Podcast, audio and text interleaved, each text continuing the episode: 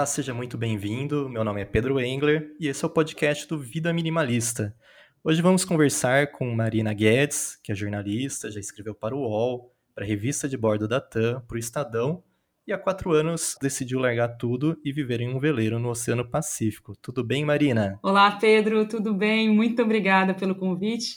Muito bacana estar aqui contigo conversando hoje. Legal, vamos conversar um pouquinho hoje sobre essa sua experiência nesses quatro anos de estar tá vivendo dentro de um veleiro. E aí eu gostaria de saber como que surgiu essa vontade de mudar tudo aquilo que você fazia, você tinha uma rotina, trabalho, e aí você largou tudo para embarcar numa jornada e morar por quatro anos em um veleiro no Oceano Pacífico. Pois é, isso foi, foi engraçado, porque eu acho que foi consequência de um outro projeto que não deu certo, que eu tinha ido para a Austrália passar um ano estudando e a ideia lá era fazer um pós, um mestrado, né, um doutorado, na verdade, uma pós-graduação. Então a ideia era fazer uma pós-graduação na Austrália e aí não rolou de ganhar a bolsa e aquele valor super alto. Eu falei não, não tem condição. Voltei para o Brasil com essa frustração de não ter dado certo. E aí eu estava trabalhando em Manaus, que era um lugar que eu passei muitos anos da minha vida como jornalista e insatisfeita com o meu trabalho. Eu falei, ah, quer saber? Eu vou entrar nesse site de navegação que eu tinha ouvido falar quando eu estava na Austrália e criei um perfil lá. E esse site de navegação chama Find a Crew, né, que é Ache a tripulação, traduzindo, né, o tripulante. E aí foi um tiro no escuro, assim, né? Eu falei, ah, vou criar esse perfil e ver o que, que dá. Eu sempre gostei de barco, Pedro, e aí nunca tinha velejado mas eu já, já viajei com a Marinha como jornalista em alguns para alguns lugares remotos e, e aí navio, né, para a Antártida ou então para Abrolhos, Ilha da Trindade. Então eu sempre gostei do do mar, né, do, dos barcos em geral. Eu sabia que não mareava com facilidade. Aí, aí eu entrei nesse site, é super tranquilo de criar o perfil, é um site super é, bem conhecido e sério, né? E aí, pouco tempo depois, eu comecei a conversar com o Diego e ele estava procurando tripulação para participar da viagem que ele estava planejando fazer. Ele já estava no barco, ele tinha cruzado o Atlântico com outra tripulação e estava procurando alguém para fazer o resto da viagem sozinho, incluindo aí a travessia do Pacífico. Aí, aí começou a gente começou a conversar tal. E aí eu falei, eu conversei com a minha chefe, ela me deu um super estímulo, ela falou, meu, o que, que você está fazendo aqui? Vai, né? Posso ir com você? então teve essa super motivação da minha própria chefe lá da TV Cultura, que eu trabalhava na produção na época. E decidi, a gente começou a conversar, eu e Diego, em julho, né? Em 2016. E aí eu falei, ah, eu vou. Então comprei passagem, porque ele estava nos Estados Unidos na época, e aí eu comprei passagem de São Paulo para Miami para outubro, poucos meses depois, porque ele, ele ia sair, mas ele queria alguém que fosse ao barco antes para se familiarizar, para conhecer a embarcação e não, não chegar assim é, totalmente cru, né? E já, já não precisava saber velejar, mas pelo menos chegasse antes dele partir para grande para a grande travessia para dar tempo de acostumar e conhecer e entender um pouco para poder ajudar melhor também, né? Então foi foi sem muito planejamento, mas foi com muita vontade de aprender e de conhecer outros lugares. e foi sem, foi sem planejamento, acredito que tenha sido de uma hora para outra, você teve o, o, estímulo ali da sua chefe, mas as pessoas ao seu redor, quando você fala assim, olha, tô largando tudo, vou embarcar num veleiro, não sei quando que eu volto, não sei como que vai ser, como que as pessoas reagiram a essa mudança na sua vida? Isso foi, foi engraçado, porque eu estava morando em Manaus e minha família é de São Paulo, né? Minha mãe mora em Florianópolis, então são divididos em Floripa e São Paulo, na capital. Mas eu lembro que eu liguei para minha mãe, contei, e ela, ela não foi muito favorável, assim, ela me questionou, falou, pô... Coisa de mãe, né? Totalmente, assim, mãe coruja, é. Pedro. É. E ela falou, né, ela questionou a minha maturidade, falou que É, e depois, eu vou, tudo bem que eu vá realizar um sonho de, de velejar, mas e depois? O que, que eu vou fazer na minha vida, sabe? Já não sou uma. Uhum. Já não era mais uma adolescente, na época eu estava com 36. E tô contando minha idade agora, né? Aí... Depois eu edito. e aí, aí ela questionou isso, falou, pô, mas e depois que quando você voltar, você vai fazer o que da tua vida tal? Em compensação, o meu pai foi super, que eu imaginava completamente o contrário. Meu pai falou, nossa, que legal, você é a filha mais aventureira que eu tenho, uau, que bacana. Completamente estimulando e e contente com a minha decisão, mas assim, confiando no que eu estava fazendo, porque uhum. os dois estavam preocupados, mas você vai viajar com uma pessoa que você não conhece, como assim, né? E eu também estava super na dúvida, tanto é que eu falei para o Diego, mas isso é que a gente dá muita risada até hoje, porque eu falei para ele, olha, tudo bem você conversar com os meus pais por Skype? Isso, essa conversa nunca aconteceu. Ele até hoje ele me sacaneia. Ele fala, mas e aquele Skype? Uhum. Que era, era mentira, então. Aí eu falei para ele, não, era verdade eu que queria é, saber né, da sua índole, enfim, porque ele tinha cara de ele não tinha cara de, uma psico, de um psicopata, ele parecia ser uma pessoa bem, bem gente boa, e eu gostava muito das respostas que ele me dava, era uma pessoa com bom humor, assim, senso de humor que bateu, e até uma vez eu mandei uma mensagem, porque a gente se comunicou inicialmente por e-mail. O site Sim. permite que você troque e-mails, tal, daí evoluiu para o Skype, depois para o WhatsApp. Mas eu me lembro que eu perguntei muita coisa, Pedro, para ele, assim, porque, pô, você não conhece a pessoa que você vai não, é. no mar, né? É, você, assim, marcar um, um encontro com uma pessoa que você não conhece, você já fica um pouco com, com medo, né? Você já fica meio assim. Agora imagina você largar tudo na sua vida e ir num barco no meio do oceano com uma pessoa que você nunca viu na vida, né? Não sabe nem quem é e, assim, nem para quem você recorre se no, em algum momento você passar por alguma situação ruim, né? Exatamente. E aquela coisa de se eu fosse pedir referência para ele, pô, mas a referência que ele vai me dar é alguém que ele indicou. Como é que eu vou confiar na pessoa, é. né? E, e aí eu mandei esse e-mail para ele, né? E com várias perguntas típicas de jornalista chata e e eu até falei, falei ah, desculpa tá mandando tanta pergunta, mas é que os meus familiares, meus amigos querem saber. e na verdade era eu que queria saber é, tudo aquilo. Mas foi isso, assim, a, a reação do meu pai foi bem estimuladora e a minha mãe completamente o contrário. E os amigos me sacaneando, falando que eu ia ser amarrada na proa, virar aquela aquela estátua carranca, uhum. eu ia sofrer tortura, nossa, mas, mas ia ter que lavar o convés, né? É, bagunçavam comigo, falavam isso, que eu ia ser, que eu, na verdade, eu não estava sabendo onde eu tinha me metido, que era bem diferente do que eu estava imaginando, mas é. rindo muito, sempre rindo muito, todo mundo. É. Eu entendo pouco de, de veleiro, né? Tem, tem um amigo do meu pai que tem veleiro, mas eu não, eu não tô por dentro desse mundo. Só que eu sei que o veleiro, é, de tudo que sempre eu escutei falar, ele tem a questão de limitação de espaço, que não dá para você colocar muitas coisas, como numa casa convencional, e também tem a questão de limitação de peso. Você foi antes lá para conhecer o veleiro, para se familiarizar. Como que foi esse processo de decisão do que, que você deveria levar a bordo, do que você não deveria? Como que foi isso? O Diego tinha me falado, é, ele estava brincava que ninguém entra, entra no barco dele com aquelas malas rígidas, né, do tipo Sansonite, aquelas de rodinhas quadradas. Uhum. Se você vier com uma mala dessas, eu vou te jogar para fora do barco e vai ser o seu barco a, a mala. Então, não me venha com uma mala dessa, porque o barco ele é, tem as portinhas pequenas, é, estreitas, né?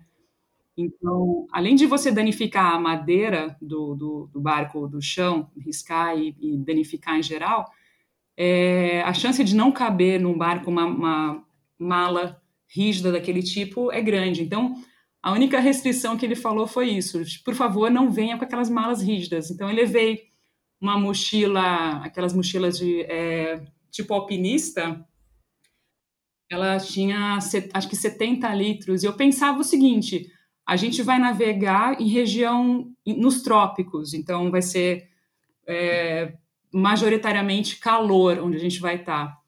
E aí eu levei o mínimo possível, né? Levei bastante coisa de verão, claro, um moletom em geral, que às vezes esfria também, e a gente ia para lugares que não era tão calor, tipo Nova Zelândia, que faz aquele frio mesmo no verão.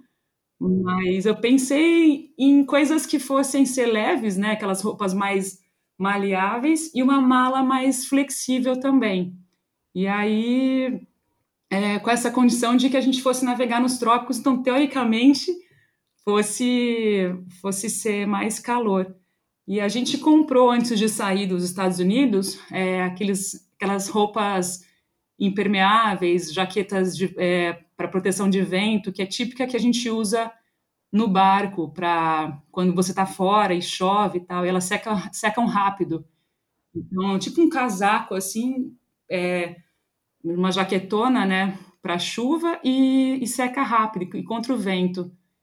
Mas ficava descalça quase o tempo todo e então, tênis, assim, mais, mais chinelo do que calçado mesmo. E eventualmente um ou dois tênis para a gente fazer trilha quando chegasse nas ilhas, enfim, era bem pensando mais leve possível. Então foi o que eu levei. E minha mochila com computador. eu não podia ficar sem laptop para para tudo, né? E você conseguiu comunicação é, de forma fácil, assim, vamos falar, ou você tinha que andar mais um pouco? Tinha lugares específicos? Olha, Pedro, surpreendentemente, quase todas as ilhas, quase todos os países, a gente chegava, comprava um chip pré-pago e esse chip usava quase que perfeitamente é, internet a bordo, porque as ilhas, a maioria delas tem repetidores de antena de celular. Então a comunicação era assim fácil. Claro que alguns países era muito caro, assim, na Polinésia Francesa era ridiculamente caro a, a conexão, então ia, ia que nem água, a, a, o cartão terminava super rápido e era muito, então não compensava, a gente meio que dava uma segurada, assim, mas é, era engraçado até que hoje em dia é sinônimo de ancoragem segura também tem a ver com onde a internet funciona melhor. Então, às vezes, você não vê barco nenhum ancorado, vai descobrir que ali não tem muita gente porque não pega internet. então, claro que tem a segurança, né? Ninguém vai ancorar num lugar que seja perigoso, né? Mas às vezes tem um lugar super bonito, super protegido, não tem sinal de celular e o pessoal não vai lá por conta disso. É engraçado é curioso até essa modernidade. E aí eu não sei se você também adotou o minimalismo, se você conhece o minimalismo, ou se pelo fato dessa limitação de peso, espaço no veleiro, se você se viu obrigada a decidir por apenas por coisas que faziam a diferença, que você iria usar, que era o caso do, do chinelo, das roupas. E aí eu queria saber se hoje em dia, eu sei que você já não está mais no, no veleiro, né? Você está na Itália. Se você e você continua viajando pelo mundo, eu gostaria de saber se você continua é, utilizando alguma técnica de minimalismo ou se você continua fazendo essa avaliação daquilo que vai fazer diferença, que você precisa carregar, ou se agora está mais tranquilo porque saiu do, do, do, barco. Como que isso acabou afetando a sua vida hoje no dia a dia? Como que foi essa experiência hoje? Isso é super interessante, Pedro, porque eu, eu sempre procurei é, não ter excesso de coisas, justamente por gostar de viajar e por querer que a minha vida não fosse uma coisa fixa num lugar fixo por vários anos. Eu tenho essa, esse defeito de não gostar de ficar no mesmo lugar por muitos anos. Então, quando eu morava em Manaus, por exemplo, que eu, me, que eu fui embora, eu fui. Lá você não faz mudança, é, não existe colocar num caminhão e levar para São Paulo. Você obrigatoriamente você vende ou, ou doa as suas coisas porque não tem como transportar. Eu sempre gostei de, de chegar, por exemplo, na casa com minhas irmãs e, e fazer uma troca de roupas ou então doar o que eu não uso. Sempre me deu uma sensação muito boa é, saber que aquela coisa que eu não usava mais ia ser muito mais útil para outra pessoa. Eu, eu, cada vez mais não consigo ter muita coisa, acumular coisas, assim, me dá uma alegria muito grande passar adiante. E eu acho que isso foi potencializado no, no, no veleiro, porque eu quase não comprei nada, eu tirava muita fotografia. Fotografia é uma grande paixão na minha vida. Então eu tenho muita foto, mas objetos em si uh, eu não tenho, não acumulei. As pessoas iam nos visitar no barco, voltavam carregadas assim de presentes, é, souvenirs dos lugares, e eu sempre com o mínimo, sabe? Sempre comprando pouquíssima coisa. Então, se eu comprava, eu já mandava pelo correio para minha família de presente, mas eu por não saber onde eu ia, eu não tinha planejamento de vir para a Itália, de ficar por aqui, eu tinha isso na cabeça de não não ter coisa em excesso, sabe? Quando quando eu consumia alguma algum é, objeto de presente algum lugar, ou alguém me dava, ou algum morador me dava, era uma coisa super especial que teve um todo um uma, um significado maior, né, naquele momento, mas eu não saía comprando coisa então, é uma coisa que eu gosto muito de não acumular objetos, não acumular coisas, roupas, enfim, é, justamente para ser fácil de continuar me deslocando. Tem essa coisa na, na personalidade, eu acho que foi de já, já vive o minimalismo assim de, de forma involuntária, né? Já, já nasceu com, com isso, é muito legal. E esse ano a gente passou, ainda está passando por um isolamento por conta do, do Covid-19, né? E nesse até eu passei, eu ainda estou um pouco no isolamento aqui no Brasil. Eu notei que muitas pessoas elas tiveram muita dificuldade com esse isolamento, de ficar na sua casa, de ficar fechada, de não, não poder sair. E você passou é, os seus últimos quatro anos em um veleiro de aproximadamente 12 metros, com limitação de espaço, de recurso. E aí, como que foi essa experiência de você estar tá no veleiro, você tinha uma outra pessoa junto, mas como que você lidava com solidão, de estar longe das pessoas, de estar isolada em, em um veleiro, às vezes você não pode sair, você não tem as mesmas coisas que uma casa convencional, então você tem que estar lidando com aquilo que você tem. Como que foi passar por isso, esses momentos na sua vida, nesses quatro anos? A gente, a gente passou vários momentos, assim, a própria travessia do Pacífico foram quase 24 dias sem parar, direto, do, do Panamá até a Polinésia Francesa, foi a travessia mais longa, mas a gente buscava os lugares realmente mais isolados. Claro que sem, sem planejamento encontrava um ou outro barco, mas tinha essa questão do isolamento, né, do confinamento em especial. E era, eu acho que era um grande exercício diário, Pedro, porque tinha o lance, né, da limitação, mas ao mesmo tempo o que eu gostava muito, que acho que compensava demais essa limitação, era que você saía ali no, no convés e tinha uma imensidão ao seu redor. Podia pegar o, a canoinha inflável, podia sair nadando, ou podia e com o bote inflável para a terra firme. Então, essa compensação do ambiente externo, que era gigantesco, era muito, muito rica. Isso era isso era extremamente compensador para mim. Eu, eu vários momentos eu refletia sobre isso. Nossa, que claustrofóbico aqui às vezes. Mas aí, pô, é uma questão de você ir lá para fora e mudava da água para o vinho, né? A condição de estar num lugar gigantesco, um marzão na sua, em todos os lados. Então tinha essa, acho que era um, um constante aprendizado de valorizar o lugar, o lugar que você está, né? É, ressignificar a situação, porque se você for comparar com outra situação, não dá. Ali é muito especial, aquele estilo de vida é muito especial.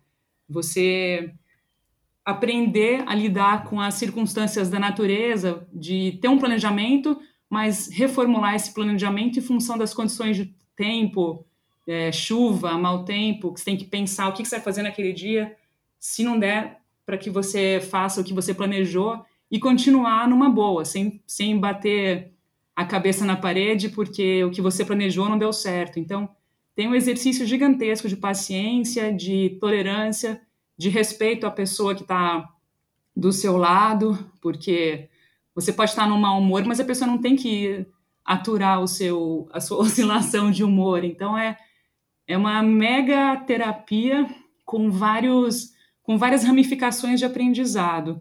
E essa história da pandemia, Pedro, a gente felizmente é, felizmente nós realizamos os planos como queríamos, né, de vender o barco na Austrália no começo do ano, antes da situação da pandemia. E a gente vendeu o barco é, começo de janeiro. Então, a partir de lá, a nossa nosso plano foi de carro viajar pela Austrália, né? E dirigir até a Tasmânia, que é uma ilha na Austrália, no sul da Austrália, e lá conhecer a Tasmânia, que era um lugar que a gente queria muito, muito parecido com a Nova Zelândia, é muito lindo, e aí a gente foi pego de surpresa, como o mundo inteiro, quando a gente estava na Tasmânia. A, a solução encontrada foi alugar uma casa. E foi nessa casa que, felizmente, os donos foram super receptivos, permitiram que a gente, ao invés de ficar duas semanas, ficássemos por dois meses. então, foi bem delicado, assim, porque por mais que a gente tivesse a experiência de viver embarcado era muito muito diferente de tudo que a gente tinha vivido, porque você não tem perspectiva, você tem aquela ansiedade constante de, de quando vai melhorar e pensar nas pessoas do Brasil, pensar no mundo inteiro. Foi bem angustiante, ao mesmo tempo que era um privilégio estar na Tasmânia, é, pelas notícias de que a situação estava controlada, mas foi bem angustiante de uma forma geral. Até por questão desse lockdown que você ficou é, na Tasmânia, acabou mexendo um pouco com o seu planejamento essa pandemia, né? E, e, como que foi reformular tudo? Eu não sei se você já reformulou, se você já está com plano para o próximo ano. Como que ficou o seu projeto que, que você tinha quando você saiu do barco e agora que você está vivendo meio que também um isolamento, mas por conta do Covid. Nossa, a gente passou um tempo, aquela coisa de 24 horas por dia, verificando notícias para saber como que estava a situação das fronteiras, quando que é, eu podia viajar, quando que eu podia sair, porque a gente, teoricamente, eu podia voltar para o Brasil a qualquer hora, o Diego podia vir para a Itália, mas a gente queria vir para a Itália juntos, né? Então, tinha aquela espera da, da Europa abrir de novo. O que isso aconteceu só na primeira semana de julho. Então, a nossa ideia, nosso plano era fazer uma viagem até os Estados Unidos, e a filha do Diego mora por lá, ficar por lá umas duas semanas e de lá vir para a Itália. Mas isso seria em abril. A gente cancelou essa, esse itinerário, demorou um tempão para Demorou um tempão para ter o ressarcimento das passagens. Nossa, foi uma epopeia conseguir isso. E ao invés de ir embora da Austrália na segunda quinzena de abril, a gente saiu de lá na primeira semana de julho, quando permitiram que 15 países, incluindo a Austrália e Nova Zelândia, entrassem na Europa. Então a gente remarcou passagem. Estava tava rolando essa especulação. A partir da segunda semana de junho, quando a Europa abriu entre os países, né, quando a Itália reabriu para outros países na Europa, começaram essas especulações de que talvez no começo de julho outros países fora da União Europeia possam também entrar. Então a gente conseguiu comprar uma passagem bem em conta, mas completamente incerto se isso ia rolar ou não. Então ficou a partir das duas últimas semanas de junho, naquela verificação diária e informação truncada, né? Aquele diz que não diz, governo fala uma coisa, mídia fala outra, até que confirmaram realmente que a gente poderia entrar na Itália. Ele poderia entrar por ser cidadão e eu por estar vindo com ele. Mas a gente teve que é, esperar, realmente. É, atrasar em dois meses os nossos planos iniciais. Felizmente, a gente pôde atrasar isso num lugar seguro, com pouca gente. A gente ficou na Tasmânia, no norte da Tasmânia, com pouquíssima gente, numa área onde o supermercado mais próximo era 20 quilômetros dali. então a gente podia, a gente tinha existia restrição do governo estadual para não sair circulando entre o estado da Tasmânia, mas a gente podia sair para caminhadas diárias nas redondezas da casa e era uma área rural com bastante verde, então era dava esse respiro. Até uma dúvida, é, voltando a falar um pouquinho sobre a sua travessia ali, o seu tempo de quatro anos que você ficou no Pacífico, a gente sabe que a gente tem cinco grandes giros oceânicos no planeta. E um dos maiores, eles estão no Pacífico Norte e outro no Pacífico Sul. E nesse período que você ficou, que você teve a sua travessia, você chegou a encontrar é, lixo, ilhas de plástico pelo, pelo oceano? E como também você lidava com a questão do, do lixo no barco? Como que você administrava esse, esse problema, assim, vamos chamar ele? Olha, Pedro, a gente navegou pela, pelo sul do Pacífico. Então, eu nunca estive no norte. E, para te falar a verdade, eu não vi essas ilhas assim de plástico. O que eu vi, que me chocou muito, foi ainda no Atlântico, antes de cruzar o Canal do Panamá para ir ao Pacífico, existe um arquipélago que pertence ao Panamá que chama San Blas. E ali são aquelas paisagens assim daquela ilhota minúscula com areia branquinha, fininha e coqueirinho. Mas a quantidade de plástico que vinha ali, não sei se por, por corrente que desembocava ali, que trazia o plástico do Panamá, do continente, muita, muita sujeira eu vi. Algumas ilhas assim minúsculas, mas cheia de cheias de resíduo, é, garrafas. Era bem, foi bem frustrante, foi bem decepcionante, assim, para não dizer revoltante até a quantidade de lixo que a gente viu. Mas eu nunca vi essas, essas ilhas assim realmente que se formam. Eu já ouvi falar que é mais tem uma delas que é inclusive entre Estados Unidos e Havaí, se não me engano, mais no norte.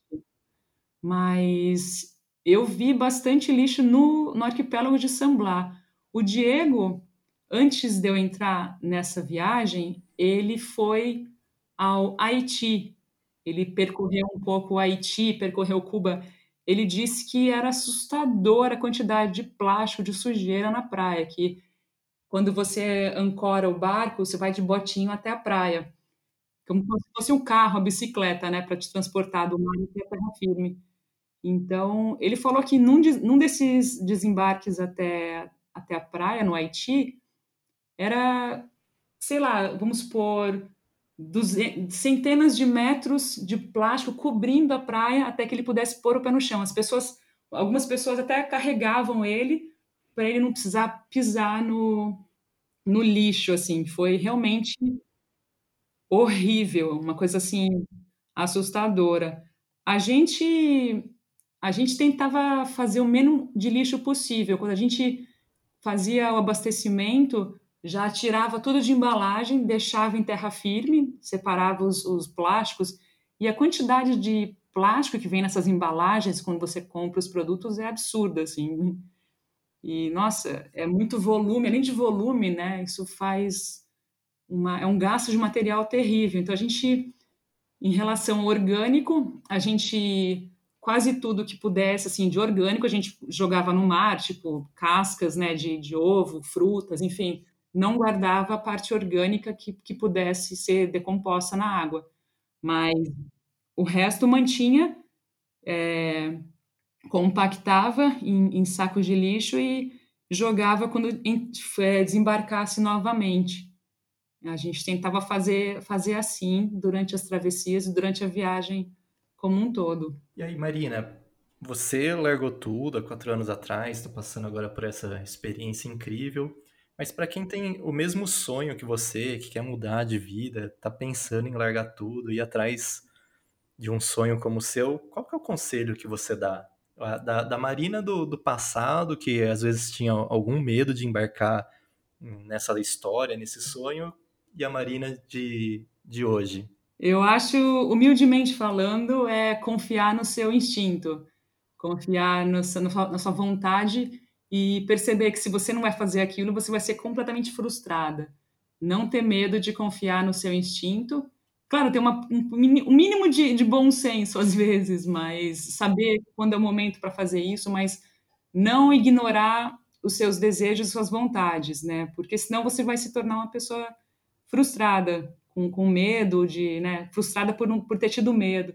Eu acho que a gente tem, tem que confiar no nosso radarzinho e, e ser otimista, porque, por exemplo, nessa viagem eu não tinha experiência nenhuma com vela. Desde o começo eu falei que eu não tinha, mas eu tinha motivação, vontade de aprender. Então, eu acho que é abrir as suas é, habilidades, a você deixar os seus canais abertos, pensando que eventualmente vai dar algum resultado, né? Ter, ser proativo e seguir o seu estímulo. Acho que é, é isso que eu falaria. Marina, muito legal. Agora, eu conheci você pelo podcast do Maré Sonora e aí gostaria que você falasse um pouquinho sobre esse seu projeto do Maré Sonora, os seus planos para 2021 e também se alguém que estiver escutando a gente aqui quiser entrar em contato com você, pegar algumas dicas, como que pode ser feito isso? Muito obrigada pelo espaço, Pedro. O Maré Sonora é um projeto que eu estou cada vez mais empolgada e feliz de estar tá fazendo. Ele, ele nasceu justamente desse momento maluco de pandemia, porque no auge do confinamento na Austrália, eu ouvi um amigo dando uma entrevista para um outro podcast e aquilo me fez tão bem, eu fiquei tão feliz com aquela experiência de escutá-lo. Foi uma entrevista de quase duas horas, mas nossa, me preencheu, me deu uma tranquilidade tão grande que eu pensei, puxa, eu quero fazer isso para as pessoas também. Eu gosto de, de fazer entrevistas, estou com vontade de voltar a fazer jornalismo e o podcast permite você ter conversas do tempo que você quiser, do assunto que você quiser e de quebra ainda agregar alguma coisa para as pessoas, proporcionar um bem-estar, mas com, com informação. Então, foi sem querer que, que surgiu esse projeto. Interessante que durante a viagem, Pedro, eu entrevistei vários velejadores por, um outro, por uma outra ideia que não tinha nada a ver com podcast, era, uma, era um projeto de abordagem dos, é, desses. É, era um projeto de abordagem dos velejadores para saber o que, que, eles pensavam em relação às é, mudanças ambientais. E aí era uma forma também de conhecer as pessoas na viagem. Então, fazia várias entrevistas, geralmente com o mesmo roteiro de perguntas para depois usar esse material de alguma forma, seja educativa, com escolas, mostrando essas pessoas quem são os velejadores que estão por aí rodando o mundo. Então, querendo ou não, foi, foi um treinamento, essa prática de entrevistar as pessoas. E aí, quando eu ouvi essa entrevista desse amigo alpinista, eu fui atrás para saber como é que fazia para criar um podcast e tal, e estava conversando com um pesquisador, é, que é um glaciologista que trabalha no Programa Antártico Brasileiro, para uma outra pauta que eu quero fazer. Aí eu falei, doutor Jefferson, você estava ser meu primeiro entrevistado? e ele foi super solista, falou, claro, vamos marcar então. E aí começou de uma forma super despre... despretensiosa, e rolou a primeira entrevista com ele, que ele falou sobre ciência brasileira na Antártida. Ele corrigiu uma série de mentiras e mitos que foram publicados pela mídia sobre a Antártida. Então, tem essa preocupação de fazer do canal de podcast um, uma ferramenta educativa, mas também construtiva para essas é, atrocidades e desinformação que às vezes sai na mídia. Eu me preocupo com isso, Pedro, de fazer com que não tenha nada de, de, exagerado, de sensacionalista, ao contrário, de fazer da comunicação nesse canal é, eficiente, com as pautas que, que eu acho que podem agregar para as pessoas. E aí, aí eu comecei a fazer esse, esse projeto e tem me ocupado assim de uma forma muito legal. Eu estou cada vez mais empolgada e conversando com pessoas que eu admiro. Depois do glaciologista, eu falei com o Araquém Alcântara, que é aquele fotógrafo brasileiro super bacana. com a Mirklin, que também rendeu uma conversa super legal. Foi, nossa, muito rica. E aí agora agora estou aqui na Itália fazendo e não quero parar. Eu estou tendo eu fico feliz que você tenha escutado até. E aí muito feliz e a ideia é não parar e começar a fazer também entrevistas em inglês para para poder compartilhar com essa série de pessoas que eu conheci mundo afora que elas possam entender é, as entrevistas. Mas vamos ver, assim, é, leva tempo, né, editar, fazer tudo. Tem um amigo de São Paulo que é o Ciro, que ele está fazendo as edições e quer dizer, as edições não, ele está fazendo a mixagem e pós-produção e me dando várias dicas, tipo transformar os episódios em mais curtinhos, me dando várias é, observações, porque ele é da área, né, de audiovisual, tal, de áudio, né, de mixagem e audiovisual, então são dicas super preciosas que vão aos poucos formatando o canal. E a minha ideia, respondendo a sua pergunta assim, a curto ou médio prazo, é começar a fazer entrevistas presenciais também, Pedro. E aí vamos ver para onde, né? Aqui, de repente, por enquanto aqui mais perto, mas em algum momento que eu, que eu estiver no Brasil também, fazer pautas por lá e, e seguir em frente. Legal, muito obrigado por você ter aceito o convite, tá batendo um papo aqui comigo, passando essa sua experiência para o pessoal. E eu tenho certeza que a sua história vai inspirar muitas pessoas, muitas pessoas que estão buscando um sonho. Acho que vai ser aquele, aquele inicial que vai ajudar as pessoas a correrem atrás. Muito legal. A sua história também me inspirou, por isso que eu convidei você aqui para estar tá conversando. Muito obrigado mesmo. Pedro, eu fico super feliz é, pelo convite. Foi uma surpresa muito legal a sua mensagem. E eu espero que seja uma sementinha para as pessoas irem atrás das suas realizações, dos seus sonhos. O podcast Maré Sonora, ele agora ele tem um site que é o www.podcastmaresonora.com. No site as pessoas podem deixar, podem deixar mensagem ou então na parte onde os episódios estão no SoundCloud tem a parte de comentários ou ainda, uma terceira forma de entrar em contato comigo é no Instagram, no Facebook, com o mesmo nome do podcast Maré Sonora. E é super bem-vindo. As pessoas que quiserem fazer sugestão de convidados que gostariam de ouvir, sugestões de temas, eu fico muito feliz e é uma alavanca, é uma engrenagem gigantesca para mim ter esse retorno das pessoas. E acho que é isso a parte mais legal Fora estudar, preparar as entrevistas e conversar com as pessoas, ter esse feedback da, dos, dos ouvintes é maravilhoso. Então, puxa, fico muito feliz que a gente tenha se conhecido é, através do podcast.